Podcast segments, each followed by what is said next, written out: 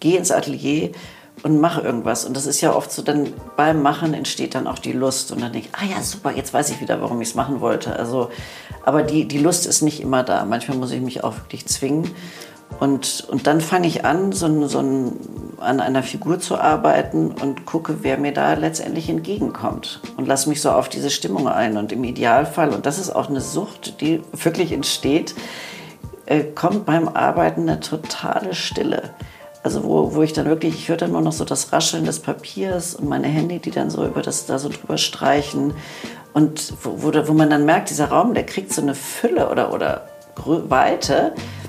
Oh, das ist wirklich, dann, dann bin ich so komplett im Hier und Jetzt und dann ist das so ein, fast wie so ein Blick ins so ein Spalt, ich gucke durchs Universum oder ich kann es gar nicht so mhm. beschreiben und bin komplett da und ich kann dir nicht sagen, sind es fünf Minuten, ist es eine Stunde und bin nur damit beschäftigt. Also ich höre auch keine Musik.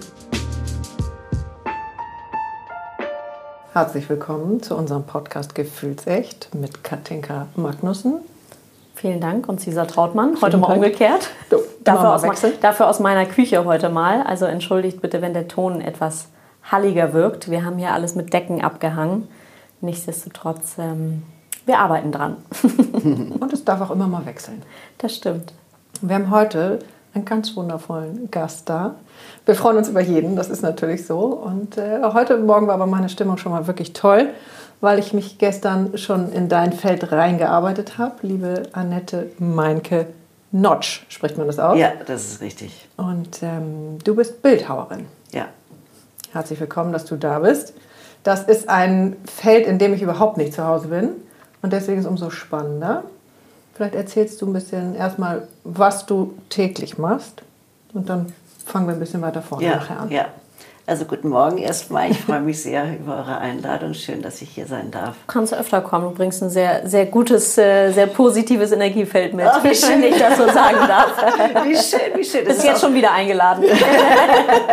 ja, es ist so ein wunderschöner Morgen auch. Also ich bin hier gerade hier gelaufen und dachte, mein Gott, was ein schöner Morgen. Und jetzt habe ich so eine tolle Einladung. Frühlingsanfang ja. seit dem Wochenende. Genau, ja, genau. Schön.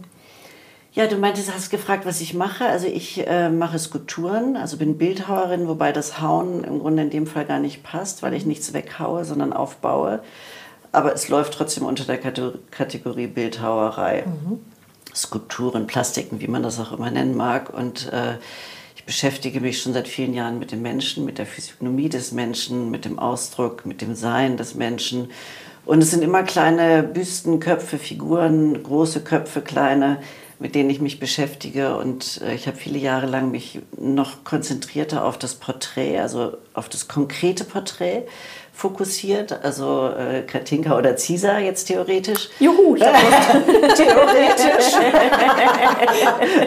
und bin da aber tatsächlich von weggekommen, sondern bin eher ähm, dahin gekommen, dass ich so äh, Gesichter und Köpfe, die so eine Allgemeingültigkeit haben, dass ich mich darauf jetzt mehr konzentriere, weil ich so gemerkt habe, es ist total spannend. Also ich liebe es, mich mit einzelnen Menschen zu beschäftigen. Und trotzdem hatte ich dann beim Arbeiten, also der Vorgang ist im Grunde so, ich baue ein Gerüst auf und äh, fange dann an zu, zu formen mit Papier und Kleister und, ähm, und dann baue ich das so langsam auf und dann habe ich meinetwegen irgendeine Idee, ich möchte meinetwegen, sag, sag jetzt mal Frau mit offenen Augen, so theoretisch machen. Und dann fange ich so an und beim Arbeiten merke ich dann aber, oh nee, es soll doch jetzt ein Mann werden oder die Augen sollen jetzt zu sein. Und wenn ich dann konkret jetzt einen Auftrag theoretisch hätte, äh, ich mache jetzt eben dich zum Beispiel, dann würde ich mich daran festhalten und nicht gucken, was mir entgegenkommt. Und dann habe ich gemerkt, mein Sehnen ist so nach Freiheit und dass ich einfach mich diesem hingebe. So. Ich wollte gerade sagen, dass du hattest es eben im Vorgespräch gesagt, du bist auch Fische, genau. wie ich, und wir mögen ja die Struktur und den festen Rahmen nicht so gerne. genau. Es muss wirklich frei sein. Ja. ja, schön. Also wenn es muss, fließen kann.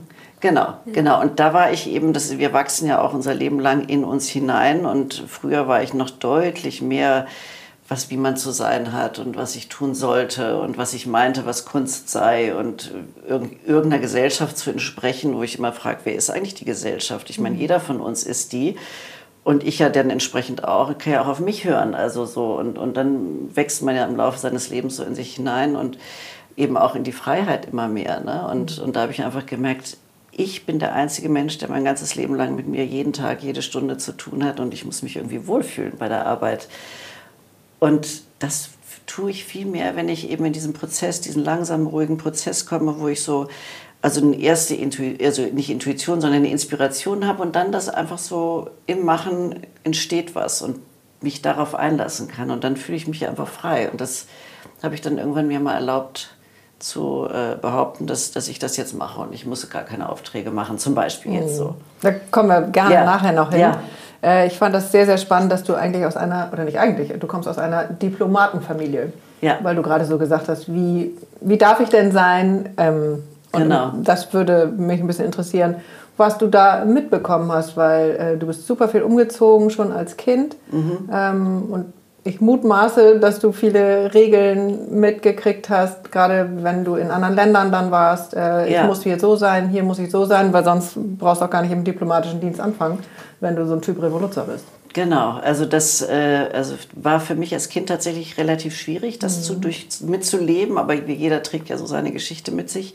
Und da gab es einmal natürlich, wie hat man zu sein? Also ich meine, der Klassiker der Generation vor uns, ja nicht nur für Diplomaten, sondern was denken die Nachbarn? Ne? Also das mhm. ist ja, das haben wir ja alle mitbekommen, mhm. dass das manchmal wichtiger war, als was fühlen wir und was wollen wir eigentlich machen. Und als Diplomat ich hast du. Und äh, als Diplomat ist es natürlich noch mehr, man präsentiert Deutschland in einem Land mhm. und wie hat man zu sein und dann, äh, oh Gott, und dann war man natürlich noch Und gerade wir Deutschen, die ja sehr regelkonform und, oder ich war auch viel im Ausland und da haben, wir sind, wir gelten ja schon noch mal als noch strukturierter und noch, ähm, ja, äh, wie sage ich das? Rigider? Ja, so ein bisschen ja. als, als andere Kulturen. Ja, also das würde ich auch sagen, aber da kam zu der Zeit noch hinzu, dass ich jetzt im Rückblick denke, so lange war der Krieg noch gar nicht her. Ja, also als Kind dachte ich, das war vor 100 Jahren, ja. aber jetzt im Rückblick denke ich, mein Gott, das ist wirklich ja nicht lange her gewesen und ich weiß auch noch genau, in Dänemark also wir als Deutsche, wir wurden über, also ich sag mal, eher gehasst als geliebt. Mhm. Oder, und dann fühlten wir uns auch immer schuldig und jetzt nicht so laut sein, die Nachbarn, äh, äh so, was denken die? Mhm. Und ähm, also ich habe es trotzdem total geliebt in Dänemark, aber dieses Gefühl, äh, ich muss still sein und mich anpassen und bloß nicht auffallen, weil eigentlich dürfen wir hier nicht sein. Wir haben ja irgendwas Böses, irgendwas diffuses Böses gemacht. Das war ja das, was. War dir das bewusst ja. oder wurde darüber so gesprochen? Sowohl als auch. Also ah, es okay. gab so Zeiten, äh, ich weiß jetzt nicht, ob das nun Hitlers Geburtstag oder Todestag war, keine Ahnung, mhm. wo dann irgendwie Kerzen in Richtung unseres Hauses ins Fenster gestellt wurden und oh. meine Eltern gesagt haben, oh, Frau Jensen hieß die Frau, die böse Frau Jensen hieß es dann immer, die mag uns nicht und heute ist eben der und der Tag oder Kriegsende. Das erinnere ich jetzt oh, natürlich wow. nicht, welcher Tag das dann war oder auch, ich bin da auf so eine deutsch italienische ähm, Begegnungsschule gegangen. Und ich weiß noch, wie wir da dann hingebracht wurden, alles mit Mauern auch und so. Und wie dann so Lieder gesungen wurden, so gegen die Deutschen. Oh. Also der danske flag er rødt og hvidt, det tyske flag er møg beskidt. Das heißt, also die dänische Fahne ist rot-weiß und die deutsche ist beschissen. Also so Hoppla. auf der Straße. Und das, ich meine, das passierte jetzt nicht jeden Tag, aber das brennt sich ja, natürlich brennt fest. Sich und, und dann in Kombination so mit, äh, wie darf man, wie, wie muss man sein? Und mein Vater war sehr beamtig, sag ich jetzt mal. Mhm. Und äh, das, das hat mich schon natürlich geprägt. Also diese Mischung aus Anpassung und immer mehr gucken, also sich mit dem Außen zu beschäftigen und gar nicht so, was, was wer darf ich werden, mhm. sondern immer in diesem Feld zu leben, weil wir ziehen bald wieder um und dann ist es wieder ein Land, wo man eigentlich nicht gern gesehen wird und, und so. War das flächendeckend? In Europa, dass das dann, ich weiß es nicht so genau, aber immer in, in Länder ging, wo, wo ihr nicht so gerne gesehen wart, also der Deutsche an sich? Also in Holland habe ich sehr stark auch empfunden. Ah ja. mhm. Also da habe ich dann Abitur später gemacht. Mhm. Also da, also da war auch wirklich unsere Schule wirklich äh, galt oder sah fast eher aus wie ein Gefängnis. Also patrouilliert auch immer die Polizei rum, weil es eben die deutsche Schule, also ich glaube mittlerweile heißt sie internationale Schule auch oder deutsche internationale, aber damals war das nur deutsche Schule Den Haag und äh, es war immer so ein latentes Gefühl, oh, ich darf nicht auffallen, ich darf mhm. nicht auffallen und ich bin nicht nicht gern Du bist gesehen. nicht willkommen. Du bist nicht willkommen. Mhm. Obwohl es natürlich Ausnahmen bestätigen die Regeln. Wir haben auch dort natürlich Freunde gefunden und so, aber das hat uns auf jeden Fall begleitet und hat es mir auch nicht leichter gemacht, mich selbst zu finden. Also mhm. gerade auch als Fisch, wie du weißt, äh, fühlt man, oder nicht nur als Fisch, aber eben auch, ja. äh, ähm, sehr stark, was das Umfeld, was da so los ist. Und wenn man dann in diesem Anpassungsmodus ist, fiel es mir sehr, sehr schwer zu hören, also auf mein Herz zu hören, was ist es, was ich möchte. Ich kriege Puls. Du kriegst Puls. Fühlst du dich in irgendeiner Form angesprochen? ja, ich weiß, Riemann, Fritz Riemann, der äh, Psychoanalytiker, hat das mal ganz spannend gesagt, der auch so ein bisschen über die Astrologie äh, sich vereinnahmt hat und ähm, der sagte, wir Fische brauchen immer einen Spiegel, um uns überhaupt zu sehen. Also einen anderen, eine andere Identität, um ähm, ja, auch zu uns zu finden. Ah ja. Also, ah ja, interessant. Von daher, das ist schon äh, auch meine Lernaufgabe, Teil meiner Lernaufgabe. Wobei letztendlich so ist, denke ich, gilt das auch letztendlich für jeden. Auf, ja, also nur in genau, unterschiedlichen genau, Varianten, aber wir spiegeln uns ja immer in dem Gegenüber und dadurch erkennen Total. wir uns. Und vielleicht ist es dann das sind dann so Variationen. Ne? Der eine vielleicht ein bisschen mehr, der andere ein bisschen weniger und der andere hat eine andere Energie. Aber ich denke, dass. Äh, aber ja, also mit mir ging es auch so. Die, die Erdung ist eine Herausforderung, ja. sagen wir mal so. Ja, ja genau.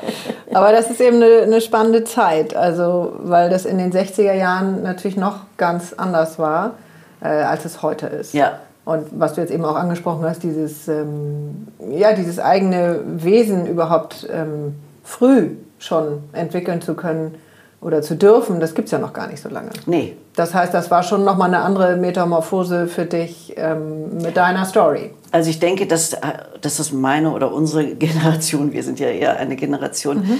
äh, äh auf jeden Fall betrifft. Also mhm. mit unseren Eltern, die ja eben auch aus dem Krieg, die den noch miterlebt haben und Nachkriegs- oder Nachkrieg, wir sind die Nachkriegskinder, Enkel, also ich dann eben Enkel mhm. oder wir Enkel.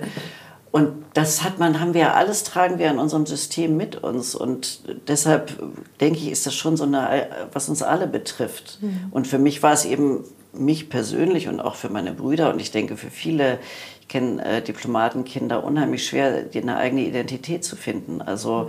weil durch diese Umzieherei und die Unsicherheit, also du hast keine, du hast keine Chance, Wurzeln zu bilden und wenn dann vielleicht auch ein innerfamiliäres System jetzt auch nicht so ganz stabil war, das war jetzt bei uns auch nicht so ganz stabil, ähm, dann äh, hast du weder im Außen noch im Inneren die Möglichkeit, so eine Sicherheit zu finden oder so, so ein, ja, und das, ja.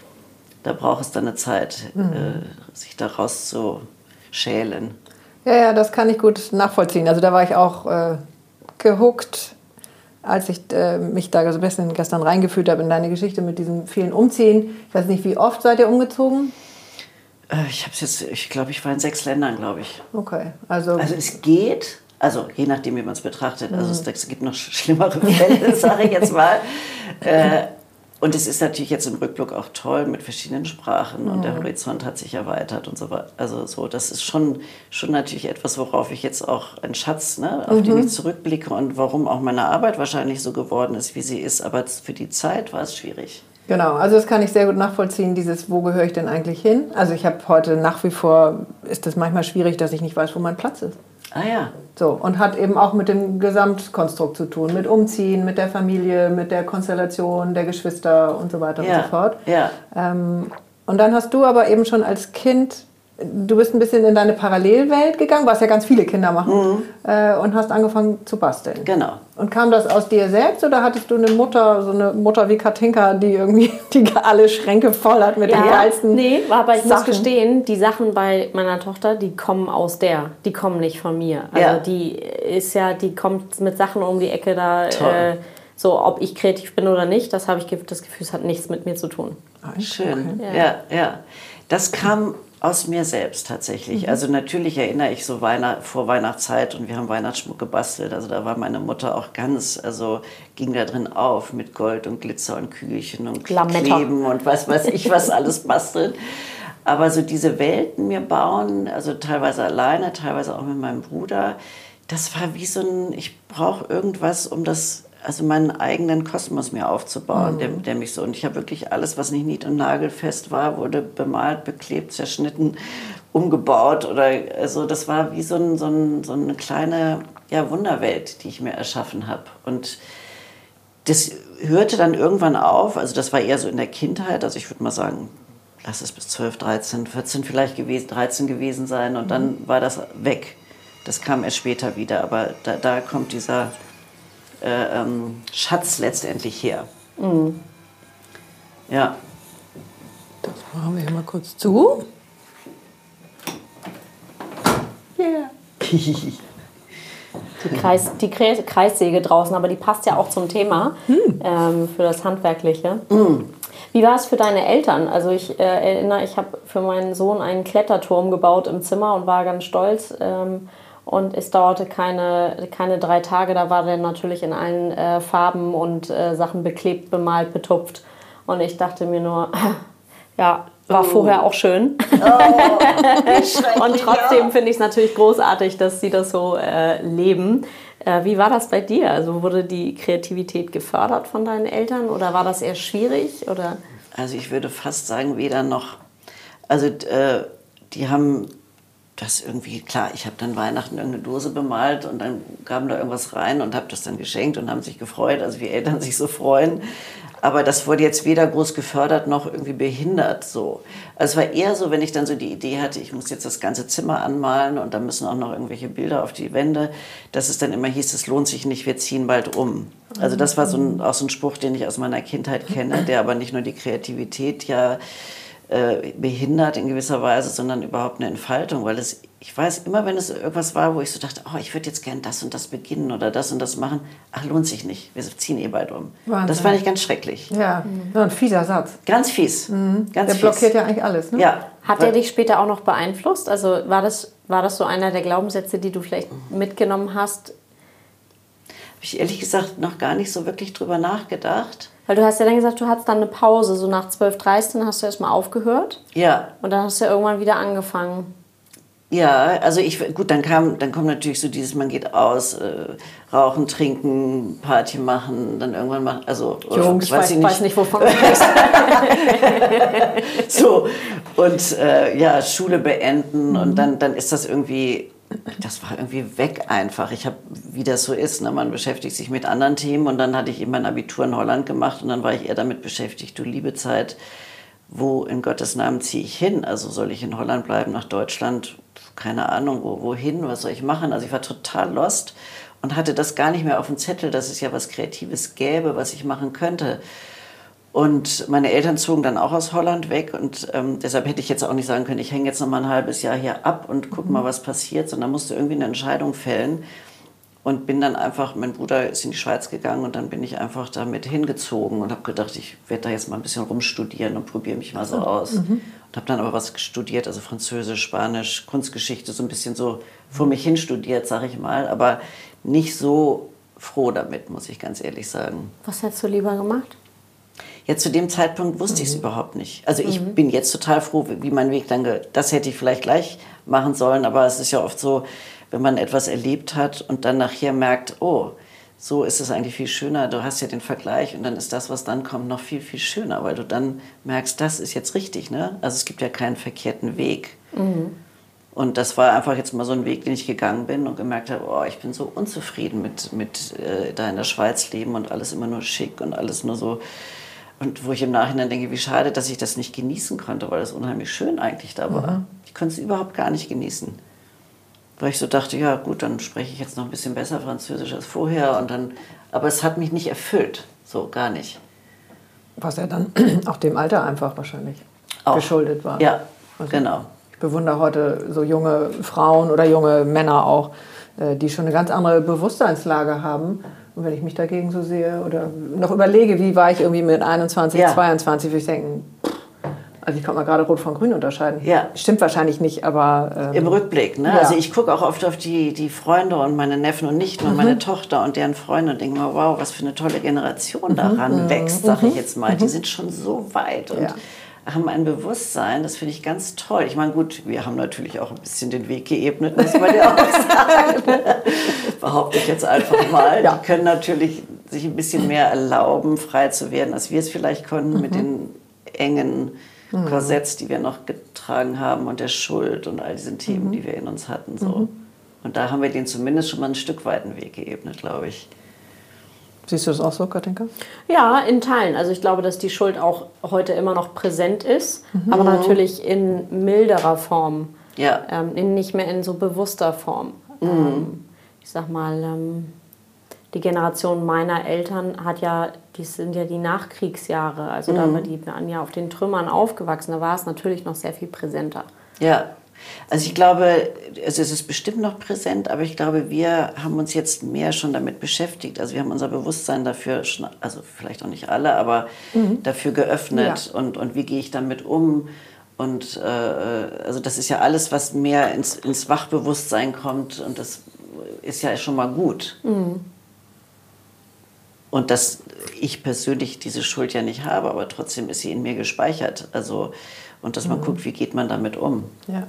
Das transgenerative Zellwissen. Ich liebe ja wie, wie heißt das? Transgeneratives Zellwissen. Ja, genau. Das ist ja alles in uns. Ich finde das ja, unglaublich. Das ist, ja, das ist ja über, was ist das erwiesen? Über sieben Generationen. Ja. Mhm. Da werden Traumata, wahrscheinlich noch viel länger, ja. weiß nicht, aber. Ja, nicht nur Traumata, ja alle Themen. Alles. Genau, alle Themen. Gibt ja auch tolle Sachen. Mhm. Ja, und zwar eben nicht nur aus der eigenen, also es gibt ja die eigene Familie. Und das Kollektiv. Das Kollektiv, mhm. also ich, ich frage mich immer, wo ist das alles gespeichert?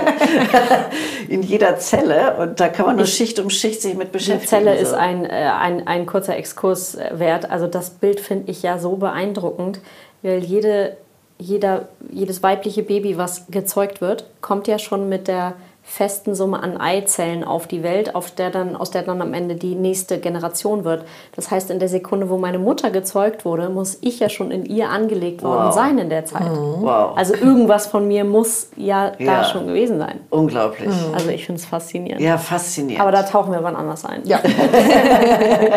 genau. Also du bist dann, ähm, du hast studiert, du hast so vor dich hin studiert. Genau. Und ähm, was, was ist dann passiert? Du bist aus der Schweiz dann entsprechend irgendwann weggegangen? Genau, ich hatte dann Besuch von einem Freund und der sah meinen desaströsen Zustand da und sagte, du musst mal was Praktisches machen und äh, ich besorgte jetzt ein Praktikum. Und dann hat er mir in Hamburg ein Praktikum äh, in, bei Linters in der Werbeagentur ah. äh, organisiert und dann bin ich irgendwie nach Hamburg gekommen und habe das gemacht. Und da habe ich gedacht, wow, es gibt ja Berufe, wo man basteln kann, ja, sage ich Wahnsinn. jetzt mal so. Mhm. Und da war ich, das fand ich so toll und habe da geschnibbelt und geklebt. Also das war ja mhm. zu der Zeit noch viel handwerklicher, ja. ohne Computer und so weiter. Und dachte plötzlich, das, das war wie eine Erleuchtung für mich. Und was kann man denn bloß studieren, um so einen Beruf mal zu machen, dass, dass der kreativ ist? So, wäre ich im Leben doch nicht drauf gekommen. Dass man damit Geld verdienen ja. kann, also dass das eine sinnvolle Arbeit ist. Genau, mhm. genau.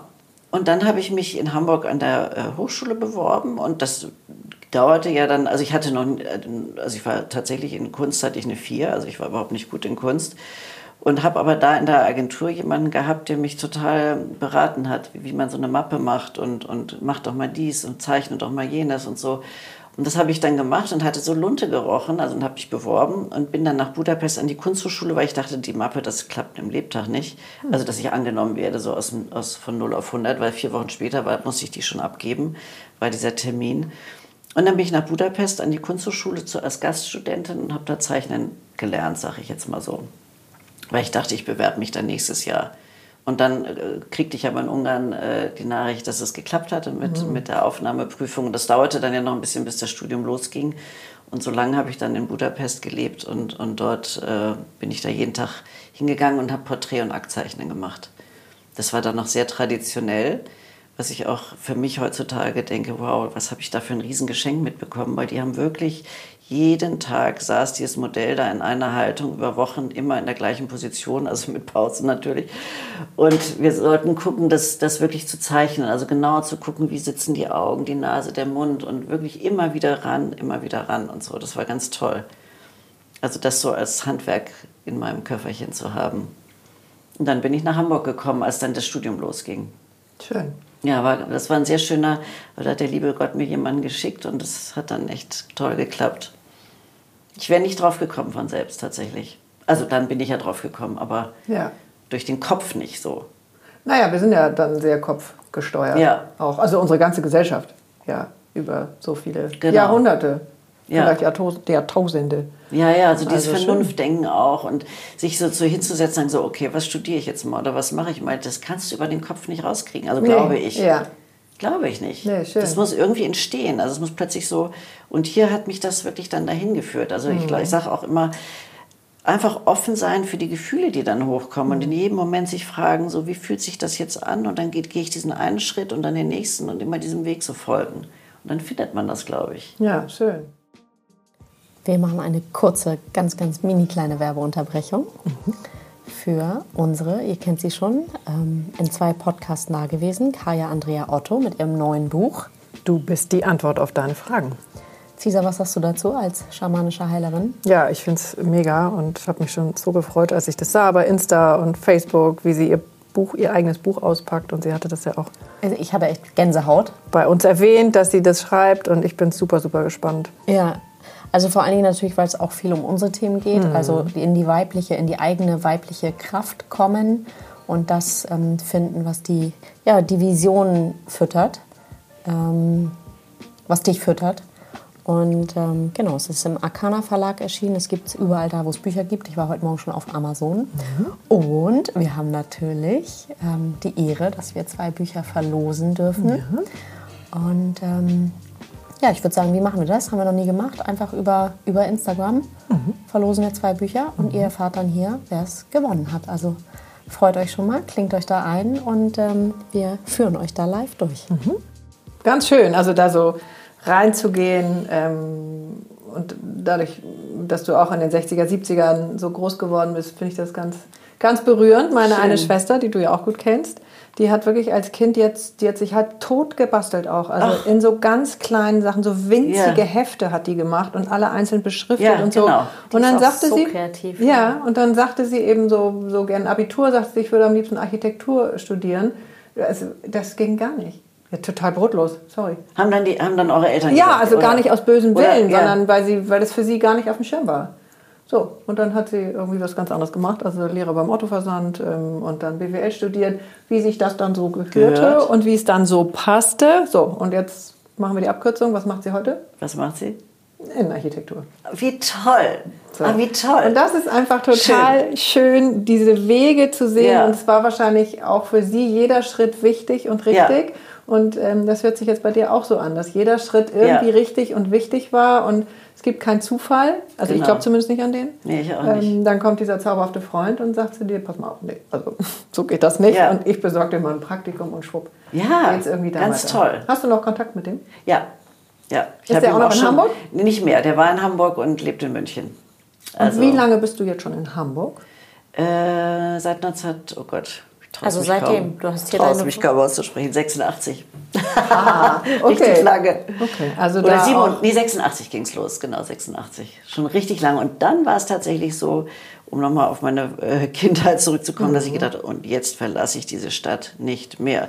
Ich will jetzt hier mal wurzeln, mhm. ich will meinen Zahnarzt, meinen Hautarzt oder was weiß ich was haben, meinen Bäcker, meinen Friseur, also sage ich jetzt mal so. Und ich will jetzt wirklich mal Wurzeln haben und dieses immer weg und weg und äh, ich will jetzt mal an einem Ort bleiben. Und das, da habe ich mich hier angefangen zu verwurzeln. Und für mich, mir tut es unheimlich gut.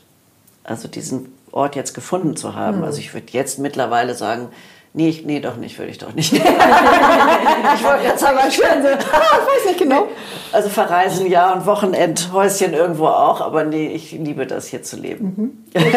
Also noch, noch eine Sache zum Umziehen und dann kommen wir, finde ich, zu deinen Skulpturen. Ja. Ähm, ich bin in meinem Leben habe nicht nie länger als acht Jahre irgendwo gewohnt. Wow. Ein Haus, eine Wohnung oder irgendwie mhm. was. Und jetzt bin ich, glaube ich, im neunten oder sogar im zehnten Jahr. Und ich, hab, ich merke aber jedes Mal, dass ich spätestens im Jahr sieben werde ich wirklich richtig nervös. Verrückt. Und fange dann so an zu gucken, wo, was, wie packe ich das ein und, ähm, und wo kommt dann das hin und was könnte ich dann da. Also deswegen. weißt du warum? Naja, weil, weil ich eben auch schon als Kind ach so, weil, auch ach so, umgezogen. Weil, also war auch immer dieses, dieser Rhythmus. Ja, sozusagen. und ich bin danach in diesem Rhythmus geblieben. Also Verstehe. nie länger als acht oder sieben Jahre irgendwo gewohnt. Unglaublich. Mhm. Ich kenne das auch von, von Diplomaten, also anderen Diplomatenkindern, die dann den Weg auch weitergeführt mhm. haben, also mit den Umzügen und so weiter. Kann man ja auch. Genau, genau. Und ich habe das ja kurz dann mit der Schweiz und Ungarn dann auch noch gemacht und dann habe ich aber gemerkt, nee, also das kam jetzt nicht sofort, dieses Merken oder die Entscheidung, aber ich, ich habe nur irgendwann gemerkt, ich fange an, mich so, so zu beruhigen in meinem Leben und, und so erstmal so, was möchte ich und wo bin ich und so, so mich zu formen. Also das hat mir unheimlich gut getan. Mich immer noch mit beschäftigt, aber es wird immer besser so. Und ging das dann über deine Arbeit? Also dass das quasi dazu kam? Würde ich sagen. Oder hast du dich noch, hast du irgendwie große Therapieerfahrung oder so. ist eigentlich deine Bildhauerei die, deine. Ich wollte gerade sagen, die ist ja die Therapie. Ja. Also mein, meine Arbeit ist meine Therapie, aber ich habe natürlich alles, was nicht nagelfest ist, auch gemacht an Therapie. Das, äh, also Transformationstherapie und Traumtherapie, also Traumdeutung und Therapie und, und äh, alle möglichen Seminare und, und auch zwei Jahre eine ganz so systemische Therapie. Also ich habe ganz viel gemacht tatsächlich mhm. auch. Also um mich zu finden, astrologische Beratung, eine Lesung, Karten legen, alles, mhm. alles, was, alles, was ging. Also ich war immer so auf der Suche. Kenne ich alles nicht. ja, ich hätte das mal so lustig, weil ich natürlich im Vorfeld jetzt nochmal mir ein paar Sachen, die ich ich kannte eure Sachen ja schon oder eure äh, Podcasts, aber ein paar noch dazu angehört, habe ich gedacht, witzig, alles, womit ich mich auch beschäftigt habe. Mhm. Also es gibt ja, es ist ja auch so toll, was das Leben so zu bieten hat, Traum. wenn man da so drauf ja. gucken kann. Ne? So toll. Ja, ich glaube, ich habe das, ähm, ah, ich muss gleich einmal gucken bei meiner Freundin, die hatte das gepostet, so ein tolles Zitat. Ähm, ich kriege es nicht ganz zusammen, aber wenn man sich nicht für sich selber interessiert, für was denn dann? Ja, also das ist ja. schön. Mhm. Ja, und je mehr Interesse und Bewusstheit man für sich hat, desto mehr dient man ja auch dem Leben. Also genau. ist, man fängt ja bei sich an und ja. dann äh, äh, hat es ja, ist es ja für alle gut. Also wenn jeder ja. das tun würde, ich denke immer, Leute, geht doch bitte zur Therapie. Mhm. Also wenn's, wenn irgendwas mhm. brennt. Ja. Wir gehen, wie gesagt, zum Friseur, da haben wir gar kein Thema mit. Mhm. Aber das ist so, also diese, sich darum zu kümmern und dass einem das bewusst wird und dann können wir auch mit anderen Menschen klarer umgehen. Und das, was ist denn daran schlimm? Ich finde im Gegenteil. Also ich gebe dir zu 100 Prozent ja. recht. Also ich habe, glaube ich, noch keinen getroffen, bei dem ich denken würde, das würde ihm schaden. Nee. Oder hätte jemandem geschadet. Also bisher habe ich nur, äh, merkst du dann ja auch so ein bisschen im Gespräch, wer hat schon mal eine Idee von sich selber oder wer hat schon mal versucht, den Teppich hochzuheben ja. und wer hat mal alle Schubladen aufgemacht. Das ist ja ein anderes, anderes Gespräch. Ja, und natürlich musst du gucken, passt dieser Therapeut jetzt zu mir oder der Ja, sagen, weil das, das gibt natürlich klar. auch, also das ja, darf man auch nicht, ne, genau. nicht jeder hat die Weisheit da mit Löffeln gefressen genau. und ist da genau. talentiert und da gibt es auch, wie bei allem, sehr, sehr, sehr viel, was einfach irgendwie, wo der Schuss nach hinten losgeht. Ja, ja, ja, das gibt es auch, definitiv. Das stimmt. Aber ich finde, wir konzentrieren uns auf, auf die, das Positive. Ja, bei denen man irrsinnig viel lernt, ähm, Hilfe bekommt, Boden bekommt ähm, und die alten Themen heilen kann. Ja, und ich so. glaube, je heiler wir werden, desto heiler kann auch unsere Welt werden. Und das ja. ist auch, finde ich, jetzt noch mehr die Chance in dieser Zeit, wo wir alle so auf uns zurückgeworfen mhm. sind oder mehr denn je, ja wenn jeder in seinem kleinen Feld, also in dem Minikosmos, in so einen Frieden mit sich kommt, mit den Nachbarn, dann mit dem Viertel, mit der Stadt, mit den Freunden. Ja, also so schnell wie das Virus sich ausbreitet, kann ja eben auch Frieden sich ausbreiten. Mhm. Also so eine Bewusstheit. Und dass wir dafür so uns öffnen, ich glaube, das ist die Riesenchance, die wir gerade haben. Ja, sehe ich genauso. Sehr schön. Mhm. Wie bist du denn als, wo du gerade die Zeit jetzt ansprichst, als Künstlerin durch die Zeit jetzt gekommen? Ich weiß von vielen befreundeten Künstlerinnen, die vielleicht noch nicht so groß sind, die haben wirklich ähm, ja, echt zu kämpfen. Oh. Wirklich mm. zu kämpfen, weil es ähm, ja wie mit allen kreativen ähm, Sachen, Berufen, wenig Förderung gab. Mm, das, ja, das erlebe ich auch. Also ich habe das Glück, dass es bei mir gut lief oder mhm. dass ich eine gute Zeit hatte, also in meinem kleinen Kosmos. Also du bist natürlich schon sehr etabliert, in Anführungszeichen. Also ja. ja. ja, ja, Nehmen wir das mal. Sage ich mhm. jetzt mal so. Ja. Äh, also ich persönlich habe äh, auch das große Glück, dass ich mein also äh, Alltagsleben, also geradezu hat sich nichts verändert, weil ich sowieso den ganzen Tag, ich mache nichts anderes als das Jahr davor und, und in den nächsten Jahren. Ich bin zu Hause, ich bin alleine in meinem Atelier und arbeite. Und ich habe das Glück, dass ich eben schon mit Galerien arbeite. Und äh, es gab auch eine Ausstellung, die dann zwar nicht oder kaum geöffnet werden konnte in Berlin, aber wo wir trotzdem das Glück hatten, dass verkauft wurde. Und ähm, also ich habe sogar das fast das Gegenteil erlebt, dass viele Menschen so eine Sehnsucht nach Kunst haben. Mhm. Und äh, mhm. jetzt kann man das Geld nicht ausgeben für Reisen und nicht für Konzerte. Und die sagen, oh, ich, ich hole mir das in mein Haus. Und mhm. ich hatte ein ganz äh, reizendes Paar, die sagten, ah, die genau das sagten, wir können nicht mehr in die Elbphilharmonie, was wir alles nicht können und wir möchten, wir haben aber diese Sehnsucht und haben dann bei mir eine Arbeit gekauft und das ist jetzt unser, das, wir möchten die gerne jetzt um uns haben. Und, und da, ich habe unheimlich schöne Erlebnisse mhm. gehabt in diesem Jahr, also extrem berührend und tiefgehend auch, also wo Leute wirklich von Herzen sagten, ich hätte diese Arbeit gerne bei mir und die gibt mir Kraft, wenn sie in meinem Haus ist oder in mhm. meiner Wohnung. Und äh, so, das hat mich unheimlich gefreut. Und ich bin sehr gut durch die Zeit gekommen. Also unabhängig davon, dass ich natürlich auch manchmal in so einen Sog kam. Ich muss mir alle Nachrichten anhören und dann kommt man schlecht drauf. Ja, das ist dann, echt ein Sog. Ich das ist ein Sog. Den, den, vermeide ich ja. Aber ja. Weil das also Wichtige kriege ich sowieso mit. Kriegt man sowieso mit. Ich habe dann auch, man muss immer wieder sagen, so stopp jetzt hier. Ich gehe in meinen Kosmos. Ich, wie ist denn mein Tag? Die Sonne scheint. Ich kann in meinem Atelier arbeiten mein Tag ist jetzt gut, also mhm. was nicht heißt, ich gucke nicht, was, wie es mit den anderen ist, aber ich kann es ja gerade nicht ändern in dieser mhm. Sekunde. Also deshalb hatte ich ein gutes Jahr, also auch ein erfülltes mhm. tatsächlich. Und so gesehen hat mir diese Zeit auch für mich persönlich mir sogar in die Karten gespielt, weil ich finde, diese Schwierigkeit als Künstler oder Selbstständige ist ja auch immer, sich so einen eigenen Struktur zu bauen. Also mhm. ich schotte mich jetzt von der Außenwelt ab, um meine Arbeit zu machen. Und ähm, dann gibt es ununterbrochen irgendwelche Verlockungen. Ah, kommst du mit auf die Ausstellungseröffnung? Oder wollen wir einen Kaffee trinken gehen? Oder hast du Lust, heute Abend zum Essen zu kommen? Und dann denkst du immer, oh ja, das ist schön, schön, schön. Ah nee, aber dann kann ich ja nicht arbeiten. Und so gesehen hast du natürlich diese ganzen Verlockungen im Außen nicht so stark. Und äh, ich konnte mich noch, noch viel mehr auf meine Arbeit konzentrieren und habe fast mehr gearbeitet und auch geschafft, denn je, würde ich fast sagen. Mhm. Und ist so, dann da was anderes bei entstanden? Als nicht, in den Jahren davor, also äh, weil die Struktur eine andere war, die Ablenkung logischerweise auch anders? Also nicht, nicht richtig essentiell anders, aber mhm. trotzdem sind es ja so feine Nuancen. So vielleicht, vielleicht ein bisschen, das werde ich wahrscheinlich erst in ein paar Jahren wirklich mhm. beantworten können. Mhm. Also eine, eine, kleine Variante wird es geben, bestimmt.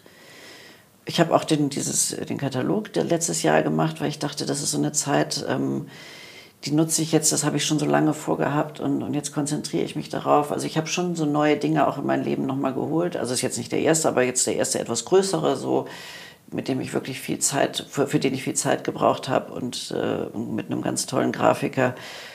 Und das sind so Sachen, die noch neu dazugekommen sind. Aber das, ob es wirklich anders geworden ist, kann ich dir im Grunde gar nicht, noch nicht beantworten mhm. im Moment. Mhm. Aber schön, also dass du es nicht beantworten kannst. Und die Frage finde ich trotzdem ja, manchmal sieht man das ja erst äh, viel später. Also ich gucke mhm. manchmal zurück auf Arbeiten und denke, du liebe Zeit, das ist ja ganz schrecklich geworden damals. Und da dachte ich so, oh ja, nicht schlecht. Oder auch umgekehrt. das, das, ist ja immer so, ne? Oder auch umgekehrt, dass ich dachte, wow, das habe ich gemacht, das war ja echt richtig gut. Also das sieht man manchmal erst äh, im, im Rückblick. Mhm. Ja. Das stimmt. Lustig. Mhm. Ja, ich, ich denke gerade, ich habe natürlich auch, ich habe Modedesign studiert, yeah. aber natürlich auch damals viel ähm, Aktmalerei und ah, also die ganzen Themen Wo natürlich denn? für in Amsterdam, also Ach, auch schön. in Holland. Ja. In Holland, ja. Vier Jahre in Holland gelebt. Schön. Ähm, und äh, damals habe ich das, am Anfang fand ich es ganz toll, dann in der nächsten Woche fand ich es unterirdisch und jetzt habe ich neulich die irgendwann mal auf dem Dachboden gefunden und dachte, ja Mensch, eigentlich warst du gar nicht so schlecht. Ja. das, ist genauso, wenn man so auf alte Fotos guckt, auch so schlecht sahst du aus. Schade, dass ich das damals nicht wahrgenommen Gut, das, das kommt drauf an, welche Fotos, aber ja, stimmt. aber ja, witzig, wie das so in Wellen kommt. Ja, ja, ja genau. ich würde total gerne einmal einsteigen in diesen Prozess. Ähm, wie geht das los? Also ich weiß, du hast früher auch so Auftragsarbeiten gemacht, vielleicht kommen wir da nachher noch dazu, aber wie geht das jetzt inzwischen in dir los? Was passiert. Du willst doch nicht etwa die äh, Frage stellen, was inspiriert dich? Was kannst du ja machen. das also, ist natürlich, kennt das aus der Kreativszene, ist immer so die eine Frage und denkt man immer, oh, was soll das schon sein? Aber tatsächlich würde mich das auch interessieren. Also, äh, was ist der erste es, Impuls? Es kann erstmal alles Mögliche sein. Also, ich lasse mich viel inspirieren aus Gemälden der Kunstgeschichte, weil da manchmal sehe ich ein Bild und da ist ein Gesicht und da gucken mich so Augen an und das haut mich schier um und habe auch ganz viel so Bilder um mich rumstehen, also die, die, die mich so begleiten. Dann sind es natürlich Menschen wie ihr und, und, und Menschen, denen ich begegne. Manchmal ist es nur eine Farbe und jetzt zum Thema Mode, manchmal blätter ich auch eine Modezeitschrift und da sitzt jemand und hat irgendwie ein Kleid und einen besonderen Kragen und eine Farbe, wo ja. ich denke, wow, ich muss mal eine Figur machen mit genau dem Kragen. Mhm. Dann ist das die Inspiration. Und das ist erstmal dieser erste Moment des Beginnens so. Und natürlich bin ich nicht jeden Morgen inspiriert, wenn ich starte, aber ich habe mir mal irgendwann angewöhnt zu sagen, ich schmeiße jetzt den Motor an, egal ob ich Lust habe oder nicht, mhm. und äh, fange einfach an. Und manchmal sind es dann so Handgriffe oder ich, ich bereite da irgendwie das Material vor und sage einfach, geh ins Atelier und mache irgendwas. Und das ist ja oft so, dann beim Machen entsteht dann auch die Lust. Und dann denke ich, ah ja, super, jetzt weiß ich wieder, warum ich es machen wollte. Also, aber die, die Lust ist nicht immer da. Manchmal muss ich mich auch wirklich zwingen. Und, und dann fange ich an, so, so an einer Figur zu arbeiten und gucke, wer mir da letztendlich entgegenkommt. Und lasse mich so auf diese Stimmung ein. Und im Idealfall, und das ist auch eine Sucht, die wirklich entsteht, äh, kommt beim Arbeiten eine totale Stille. Also wo, wo ich dann wirklich, ich höre dann nur noch so das Rascheln des Papiers und meine Hände, die dann so über das da so drüber streichen. Und wo, wo, wo man dann merkt, dieser Raum, der kriegt so eine Fülle oder, oder Weite. Oh, das ist wirklich, dann, dann bin ich so komplett im Hier und Jetzt und dann ist das so ein, fast wie so ein Blick ins, so ein Spalt, ich gucke durchs Universum oder ich kann es gar nicht so mhm. beschreiben und bin komplett da. Und ich kann dir nicht sagen, sind es fünf Minuten, ist es eine Stunde und bin nur damit beschäftigt. Also ich höre auch keine Musik bei der Arbeit, das hindert mich tatsächlich, weil mich das so wegträgt, also so, so, so sehr ich Musik liebe, aber ich habe auch aufgehört, wenn ich laufe, höre ich auch keine Musik mehr mit Kopfhörern, weil ich denke, ich möchte das hören, was da ist. Also meine innere Stimme und, und auch die Geräusche, die um uns rum sind und mich darauf einlassen. Du beschreibst das ja schön auch, also das, was ich so gelesen habe. Ja, dieses, wie das für dich geht, in die Stille zu kommen. Also wenn du wirklich in diesem Raum bist, den du eben sehr schön beschrieben hast, hört dann das Kopfkino auf und die Gedanken und ähm ja im Idealfall natürlich ja. nicht immer mhm. Äh, manchmal ist eben ne, der Klassiker, ach, ich muss ja noch eine Waschmaschine und ich muss noch Milch kaufen oder was weiß mhm. ich was, ne, diese ganzen Geschichten.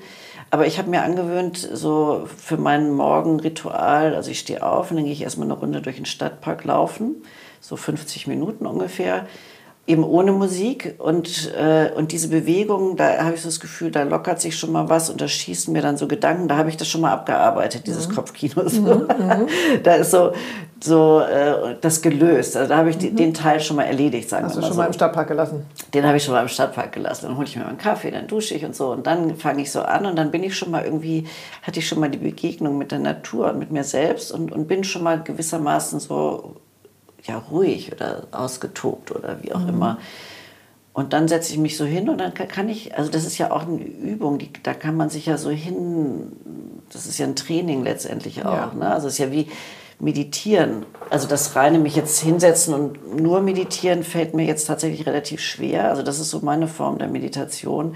Ich muss irgendwie was tun dabei. Also ich muss irgendeine so Bewegung äh, machen und dann äh, ähm, kommt das relativ schnell, dass ich in diesen ruhigen, in diesen ruhigen Zustand komme. Über das, dieses Mechanische ja, ja, erst, ne? Genau. Also weil du weißt, das und das Material genau. mixe ich so und so zusammen. Also das ist ja dieses ganz klare Denken, wie, ich sage jetzt mal, bügeln ist natürlich ein anderes nee, nee, Ergebnis. Aber, aber tatsächlich passt das. Also wo es, wo es schwieriger wird, ist immer in Momenten, wo ich eine richtige Entscheidung treffen muss. Mhm. Also jetzt, ach, wird es jetzt doch kein Mann, sondern eine Frau oder umgekehrt oder welche Farbe, also wenn es ans Bemalen geht, also wo, wo ich so höre oder denke so, oh nee, das wird nichts, wie kriege ich das jetzt noch hin, dass es doch noch was wird. Mhm. Also, aber wobei ich dann trotzdem ganz präsent mit der Sache bin, so, äh, dann äh, bin ich nicht ganz so entspannt und meditativ. Ne? Was dann, heißt, oder was macht, oder wie kommt dieses Gefühl, oh Gott, es wird nichts? Weil es ist ja eigentlich wahrscheinlich so wie beim Mal davor auch ja, dann merke ich plötzlich, dass die Proportionen hinten und vorne nicht stimmen. Ach so. so. Mhm. Und dann habe ich gedacht, oh, der Hals ist ja viel zu kurz im Verhältnis zum Kopf. Also, mhm. oder äh, die Arme müssten viel länger sein. Oder also Proportionen finde ich bis heute, fange ich jede Arbeit an und denke, ich weiß nicht, wie es geht. Das ist, wirklich, äh, das ist tatsächlich der Teil, der keinen Spaß macht. Das, das ist spannend. Das ist so wirklich schrecklich, weil ich stehe davor und dann habe ich so den Draht und, und denke, oh, ich weiß nicht, wie es geht.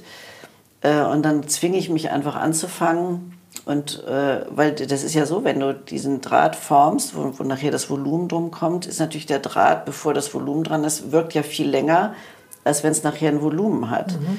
Und dadurch muss ich mir immer vorstellen, wie lang müsste dieser Draht sein, um diese Arme nachher im Verhältnis zu, zu bekommen. Mhm. Und ähm, das ist immer unheimlich schwierig. Und das gelingt eben auch mal mehr, mal weniger. Und manchmal versuche ich dann so zu vertuschen, indem ich dann noch irgendwas, keine Ahnung, noch Schulterpolster oder irgendwas mache. Äh, und manchmal denke ich auch, ja, das ist jetzt künstlerische Freiheit, das ist jetzt eben, passt jetzt nicht so ganz oder so. Ne? Aber, Aber mein, du, hm? hm? ja?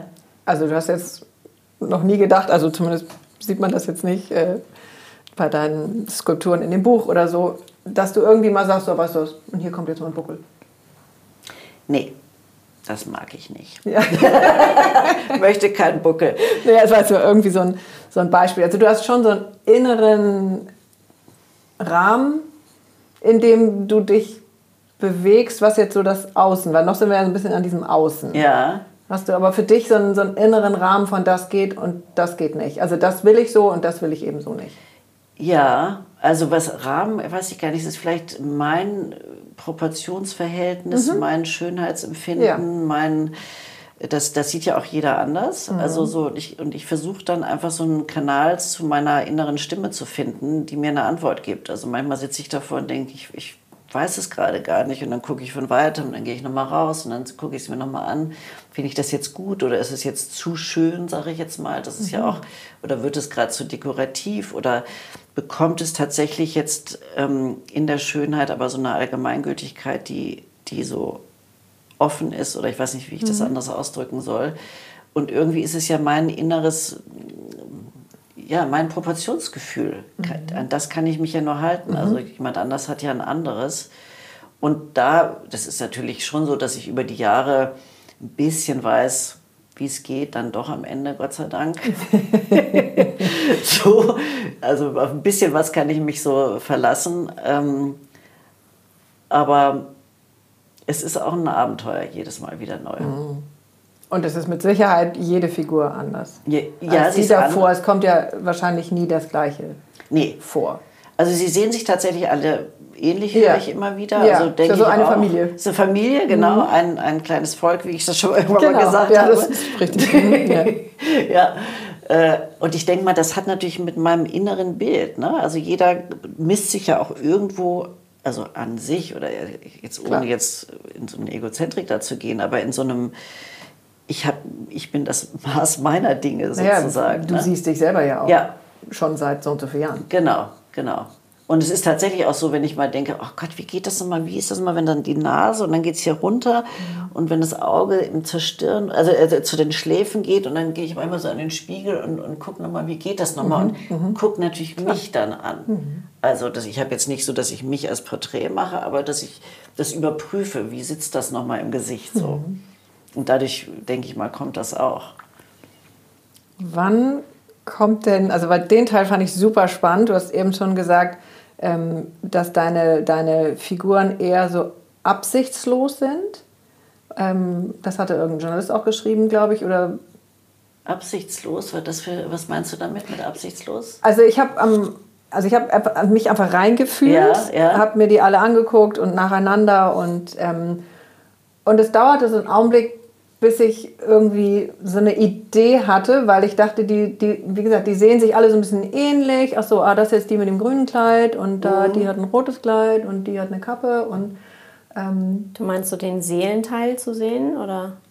Ja, wo, worum es sozusagen in jeder Skulptur geht oder ob es dann eine Message ist. Ähm, und dann war es echt spannend, weil ich eben aus diesem, kann ja mit mir zu tun haben, eher mhm. neutralen Blick ähm, kam und so ein bisschen erst so mich gefragt habe, hm, was mache ich denn jetzt damit? Also ich, ich war nicht sofort irgendwie mhm. so hooked, mhm. außer dass jetzt so für mein ästhetisches Auge mhm. dachte ich erstmal, Gott, die sind alle total toll und gucke ich gerne an und so. Und dann aber irgendwann hat es richtig Peng gemacht. Und dann war ich wirklich wie, wie so bei der Brio-Eisenbahn, wenn sich so die beiden Pole da treffen. Also dann bin ich quasi nicht mehr rausgekommen. Ah, wie schön. Das, hat das schon mal jemand gesagt? Oder so ist das bei allen, allen so? Oder, äh, ähm, nee, also Cesar, den Vergleich mit der Brio-Bahn, den, hat sicher, den hat sicherlich noch keiner gebracht. äh, nee. Aber ich weiß was, also ich kann insofern da mitgehen, mhm. weil ich ähm, auch, also ich habe das ähnlich mhm. erlebt. Mhm.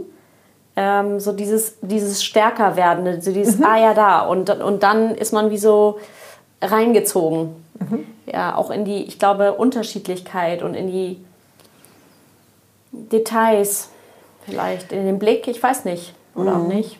Also, also dieses absichtslos, weiß ich gar nicht. Also da, da, zu, da, dazu fällt mir gerade tatsächlich noch gar nichts ein, mhm. weil ich mich immer noch frage, was heißt absichtslos eigentlich wirklich? Ähm, aber wenn du mich fragst, was, was so ein inneres Bedürfnis ist, warum ich das tue, also weg von diesem persönlichen Porträt einer von jemandem mhm. hin zu so einem allgemeingültigen Seinszustand. Also mhm. dass mein, mein Bedürfnis irgendwie ist, ähm, mich damit zu beschäftigen. Also mit diesem tiefen, wer, wer sind wir, wo kommen wir her, wo gehen wir hin? was macht uns Menschen aus, also wie drücken wir uns aus und dass ich eher versuche, so das, was uns eint, zu finden. Also mhm. gar nicht so das, was uns trennt, sondern das, was wir alle in uns tragen. Und, ähm, und dieses Bedürfnis, in so eine Ruhe zu gehen, also es gibt so ein, ich weiß gar nicht mehr, wer das gesagt hat, aber äh, wir sind jetzt, äh, man muss nicht zwingend sagen, dass wir ein menschlicher Körper mit einer Seele sind, sondern wir sind eine Seele in einem menschlichen Körper. Das finde ich irgendwie ganz schön. Mhm. Und ich versuche irgendwie diesem Seelenanteil so auf der Spur zu kommen. Und meine Arbeiten, ihr habt es ja, glaube ich, noch nicht in echt gesehen, sondern mhm. nur auf Abbildung. Ja. Die haben so eine um, Oberfläche, die so, äh, also ich, das ist ja mit, mit Papier, mache ich erst ganz viele Schichten. Also ich arbeite mich so vor und dann koche ich Papier und püriere das und mische da Sand rein und Pigmente, damit das offenporig ist. Also dass die Oberfläche offenporig bleibt und nicht zu, wenn du so willst.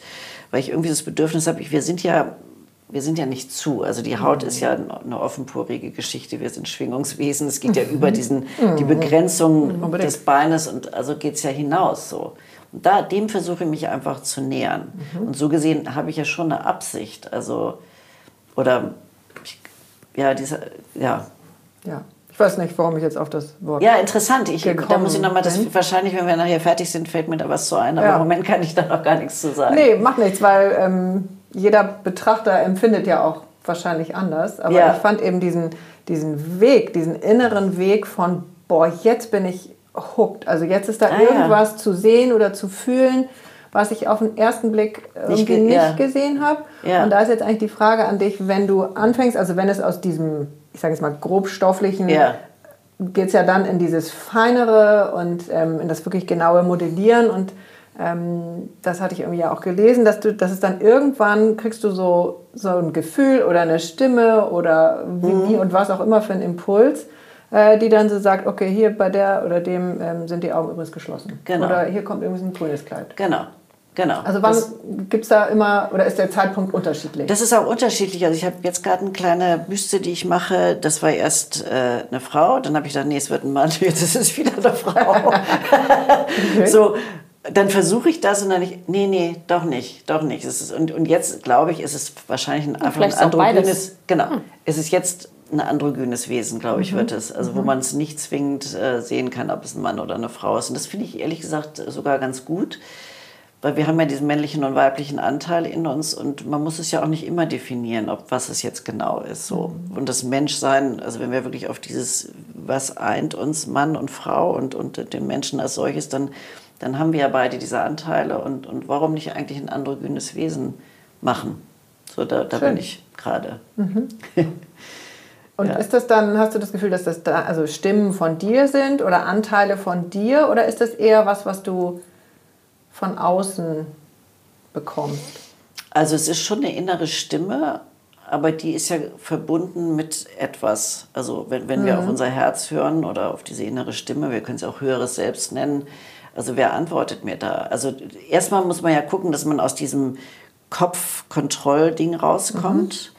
Also ist, ich mache das so, weil ich denke, es wäre gut als Künstlerin, das jetzt so und so zu machen. Ne? Genau. Ne? Also die und die Kunden haben übrigens auch so und so genau. gekauft und fanden das toll und wollten das den Nachbarn empfehlen. Genau. Und, also, und deshalb eben auch raus aus äh, äh, Auftragsarbeiten, weil dann komm, kann ich mich davon nicht befreien, auf, mhm. also was Leute vielleicht gerne hätten oder erwarten oder so. Also und dann muss man oder ich eben dann in dem Fall auch also versuchen, das alles erstmal wegzuschaufeln, also diese ganzen, wie etwas zu sein hat und wie man denkt, wie ist denn eigentlich ein Künstler und was, was wäre, was ist denn jetzt gerade vielleicht gut oder was hätte Erfolg. Also alles weg, weg, weg und wirklich nur sagen, okay, hier bin ich, Annette, ich verbinde mich mit mir selbst oder mit meinem höheren Selbst oder wie wir das auch immer nennen wollen. Und wo kommt dann die Stimme her? Das ist ja die Frage. Ne? Also, ist es eine Frage? Ich weiß es nicht. Vielleicht ist es auch einfach selbstverständlich. Was würdest du sagen, wo sie herkommt? Das aus dem höheren Bewusstsein oder was, wie würdest du es bezeichnen? Wüsste ich jetzt auch nicht klar zu beantworten. Aber ich hätte wahrscheinlich immer das Gefühl, es hätte doch mit mir auch zu tun. Ja, also du hast ja vorhin deinen Prozess fast als meditativ ja. bezeichnet hm, oder beschrieben. Und ähm, ich kenne das aus Meditation so, dass dass da immer irgendwie Anteile oder Ahnen oder irgendwas ja. kommt, was ja in irgendeiner Art und Weise mit mir zu tun hat. Ja. So, ob ich das dann als innere Stimme bezeichnen würde, weiß ich gar nicht, aber es ist irgendwie in mir drin. Na, und da glaube ich, gibt es ja so diese zwei Stränge, sag ich mal. Es gibt einmal meine Emotionen, meine Erfahrungen, also das, was gespeichert ist aus meiner Geschichte, meinen Ahnen, also so diese Geschichte. Und dann gibt es ja unser allgemeinen Menschseinszustand, sag ich mal, wo wir alle das herkommen. Kollektiv das Kollektiv. Ja. ja.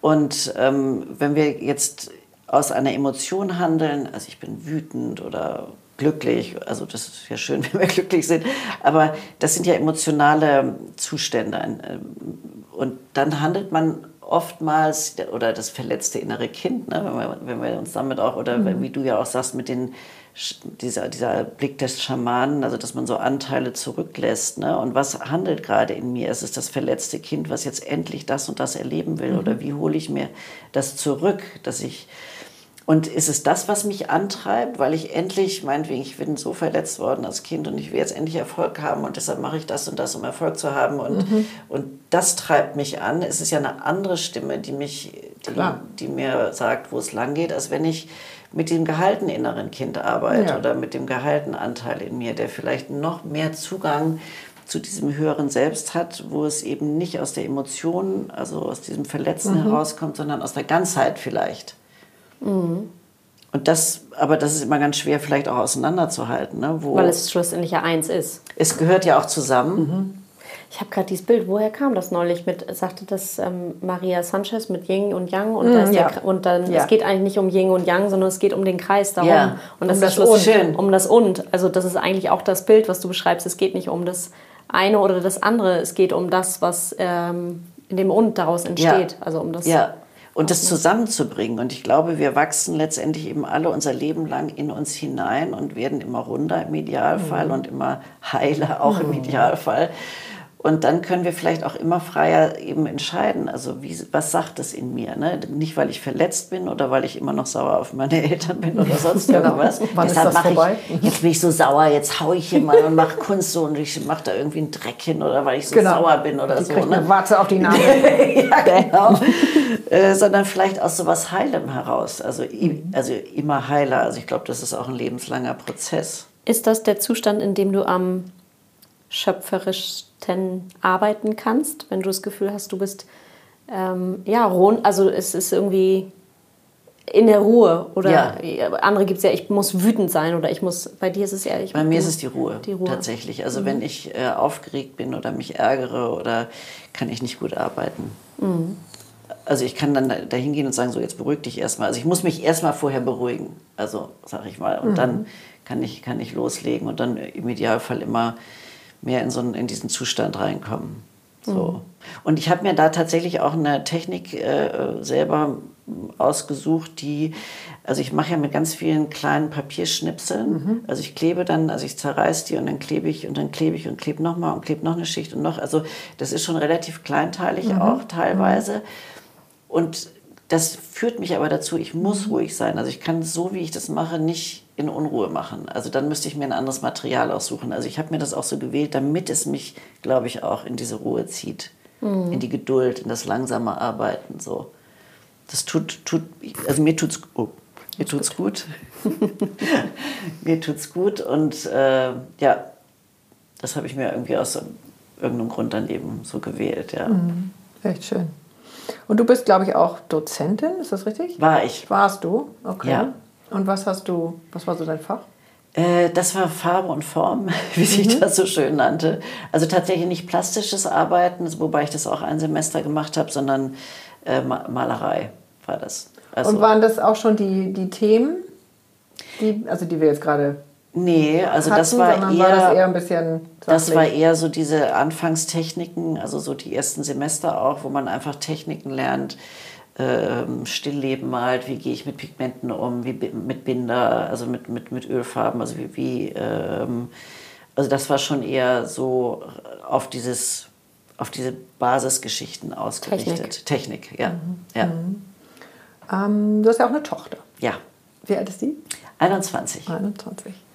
Und die hast du im Zweifel anders mit der Kreativität äh, umgehen lassen. Klingt jetzt irgendwie doof, aber kommt so raus. Ähm, als du das früher mitbekommen hast? Also sie hat es natürlich von Anfang an miterlebt mhm. und lag als Baby auf meinem Ateliertisch und später auf dem Boden und dann äh, genau. in der Nähe. Die Pinsel? Mhm. Genau, genau. Und äh, dann habe ich sie natürlich da auch, ich sag mal, was heißt gefördert? Also das war so automatisch mhm. malen, zeichnen, kleben, schneiden und so weiter. Aber da auch da kam bei ihr natürlich irgendwann die Phase, wo sie gar keine Lust darauf hatte.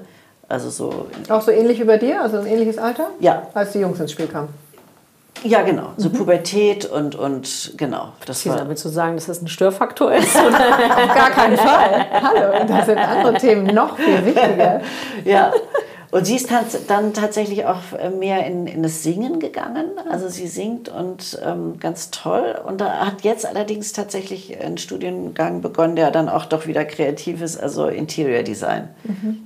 Und, und äh, also findet jetzt auch gerade wieder dieses Kreative mit Kleben, Schneiden, Malen, Bauen, äh, greift darauf zurück und, und hat aber eben auch dieses, äh, dass sie einfach wahnsinnig toll singt und das auch gerne macht und ja, eben am Anfang ihres Studiums steht und mal sehen, wo die Reise so hingeht. Und ich finde es auch ganz schön, wenn Kinder sich erstmal abgrenzen ja, und so möglichst auf gar auch. keinen Fall das machen, was genau. die Eltern, wo die ja schon irgendwie einen Namen und eine Position haben, Eben. wenn die erstmal abbiegen, finde ich erstmal ganz gut. Ja, denke ich auch. Also sich selbst positionieren. Also mhm. ihr Vater ist Fotograf und das sind mhm. natürlich zwei starke Persönlichkeiten, die kreativ sind und wo, wo finde ich mich so. Und ich finde es natürlich genial, dass sie diesen, diesen Weg jetzt gefunden hat. Also mhm. ganz toll. Mhm. schön. Ja, ist schön. Was ist noch offen? Das müsste ich vielleicht oder dürfte ich euch vielleicht fragen. Also ich, äh, es gibt natürlich immer viel zu besprechen, aber weiß ich, hast du das Gefühl, dass noch was offen ist? Oder ihr, du? Mhm.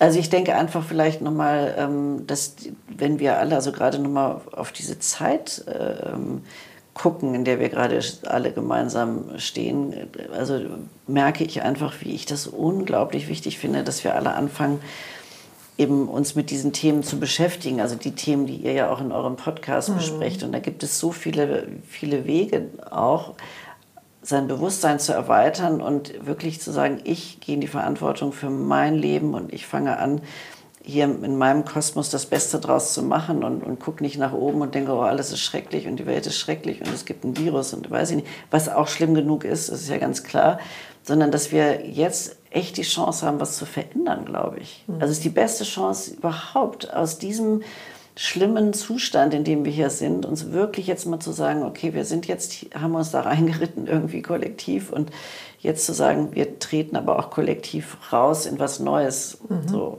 das mhm. würde ich mir so wünschen, dass mhm. wir das wirklich machen und aufhören zum Denken, wir sind besser als irgendwie die Tiere oder der Planet oder sonst irgendwas, sondern in die Liebe dafür zu gehen und zu sagen, ich bin Teil, wir sind Teil davon, ne? Also und nicht besser, mhm. sondern einfach nur ein Teil von dem großen Ganzen und jetzt haben wir die Chance, dann unser Bewusstsein zu ändern und eben auch nicht das alles so auszubeuten, die Welt. Ich finde das so fürchterlich, was mhm. wir gemacht haben. Ja, das und ich glaube, da gibt es jetzt eine Chance dafür. Ja, das stimmt. Und der, ich komme nochmal auf die Kreativität, ähm, weil das gefällt mir gut, Kreativität als einen großen Raum zu sehen. Mhm. Also weil es könnten jetzt manche, die dich jetzt anschauen oder das, was du gemacht hast, aus deiner Kreativität oder auch Katinka bei dem, was du kreativ machst, da ist jetzt für mich manchmal so erstmal so eine kleine Bremse, weil ich finde mich eben in dieser Ausdrucksform, also das kann ich zumindest heute so sagen, finde ich mich jetzt nicht so kreativ, zieht mich auch gar nicht. Zieht dich nicht? Oder? Nee, also der Teil zieht mich jetzt nicht so. Okay. Ähm, und dann habe ich ganz lange gedacht, boah, okay, scheiße, ich bin halt gar nicht kreativ. Aber das ist ja alles mein eigenes Denken. Ja, ja. Mhm. Und äh, inzwischen empfinde ich mich als wahnsinnig kreativ. Aber eben in, den, in allen möglichen in einer anderen Bereichen. Ausdrucksweise. Genau, genau, in einer anderen Ausdrucksweise. Mhm. Und das finde ich, glaube ich, schön, ähm, da den Raum offen zu halten oder weiter zu öffnen in der Kreativität. Ja. Dass wirklich jeder, jede sich mehr Raum für die eigene Kreativität erlaubt. Ja. Und aus den Bewertungen rauszugehen, welche Kreativität nun die bessere oder schlechtere mhm. ist. Ne? Also, sondern zu sagen, das ist dein Weg, das ist meiner. Man sagt ja auch nicht, der Apfel ist besser als die Birne. Also einfach nur diese Vielfalt, die es gibt, zu würdigen, auch bei dem anderen und, und äh, aus diesem Kopf rauszukommen, was ist besser und was ist schlechter, sondern wirklich zu sagen, so ich, das ist jetzt meine Schiene mit meinem Handwerkszeug und du mhm. hast dann eben dein Handwerkszeug. Mhm. Wo du, oder Handwerkszeug klingt vielleicht doof, aber mit ja, dem man. Kreativität ist ja vielleicht auch was, also das kommt gerade irgendwie so, Kreativität ist in den Fluss kommen ja. mit etwas. Und es ja. ist eigentlich völlig irrelevant, ob das jetzt künstlerisch ist ja. oder ob das Caesar du in deiner Energieform ist oder jemand anderes kommt vielleicht in den Fluss, indem er vor Excel-Tabellen sitzt. Ja. So ist genau. es, wo lebst du, genau, ja. wo lebst du deine Kreativität in dem Sinne, dass du in deinen eigenen Lebensfluss kommst. Das finde ich super. In Anführungszeichen. Genau. Genau, dieser Fluss, das ist mhm. genau darum, wo es geht. Also sich, sich da reinzubringen und darauf zu hören. Und der eine ist eben eher mathematisch begabt, der mhm. andere eben heilerisch und, und der dritte so und so. Und, ja. das, und das ist ja das Fantastische, dass es das mhm. alles gibt. Ein Segen. Und das finde ich eigentlich äh, ganz schön, das so mal zu sehen und zu benennen, unabhängig von Virus hin oder her. Ja. Also ich finde, was ich so sehen kann äh, im Freundeskreis, in der Familie oder im Netz, wo auch immer, ist eigentlich sehr, sehr viel neue Kreativität, ganz viel ausprobieren und okay, wenn ich jetzt zu Hause bleiben muss, schön, dann also fange jetzt mal an mit keine Ahnung was. Also das erlebst du jetzt gerade in diesem letzten Jahr vermehrt? Ich irre, mhm. total mhm. toll, was die Leute sich alles ausgedacht mhm. haben ähm, von okay, dann lerne ich jetzt mal die und die Sprache. Ähm, ganz egal, aber Schön. Wir, wir haben ja das Gefühl und das finde ich sehr nachvollziehbar von, von dieser äh, Ohnmacht. Das benenne ich wahrscheinlich in jedem, jedem Podcast, aber weil es ist halt mein ja. Thema so. Und ähm, dadurch, dass ich eingeschränkt bin in meinem Tun oder mich eingeschränkt fühle, so, aber das mache ja ich selber, wo ich dann hingucke. Genau und wo ich meinen eigenen Raum aufmache und äh, gucke, okay, da und da geht es gerade nicht weiter, aber wo geht es denn dann genau. weiter, weil es will irgendwo hin und raus. Ja, und es gibt so viele Möglichkeiten. Manchmal allein, dass wir heute hier sitzen, mhm. was für ein Wahnsinnsgeschenk. In meiner Küche. Ja, wirklich. ja, das muss man sich mal vorstellen. Ich meine, da draußen, da tobt der Bär jetzt mal. Und was für ein toller Ort und Raum und Gespräch mhm. und äh, also was eben alles möglich ist. Mhm das finde ich auch, also da kriege ich schon eine Gänsehaut, wenn ich dann nur drüber ja. nachdenke. So. Ja. Das ist doch eigentlich auch ein schönes Thema, um es ins Feuer zu geben, mhm. beziehungsweise zu befeuern. Ach ja, stimmt, ihr macht ja immer das. Mhm. Wie, wie ging es da nochmal, dass man etwas weg, was weg soll oder was kommen soll? Was du willst. Was, was gerade kommt. Also. Wir nehmen alles. Okay. Wir machen es erstmal an. Ja. Und es darf nur eine Sache sein. Nein, nein, nein. Alles das, was kannst kommt. ein ganzes Volk da reinwerfen.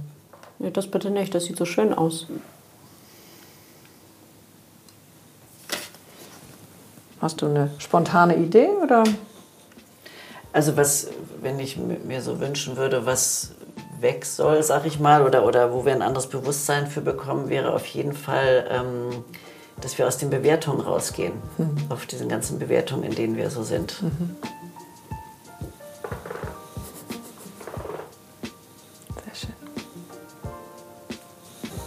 mir auch noch was? Wo mit Bewertung habe ich ja nie was zu tun. Ist nicht für dich erfunden. Vielen Dank. Mhm.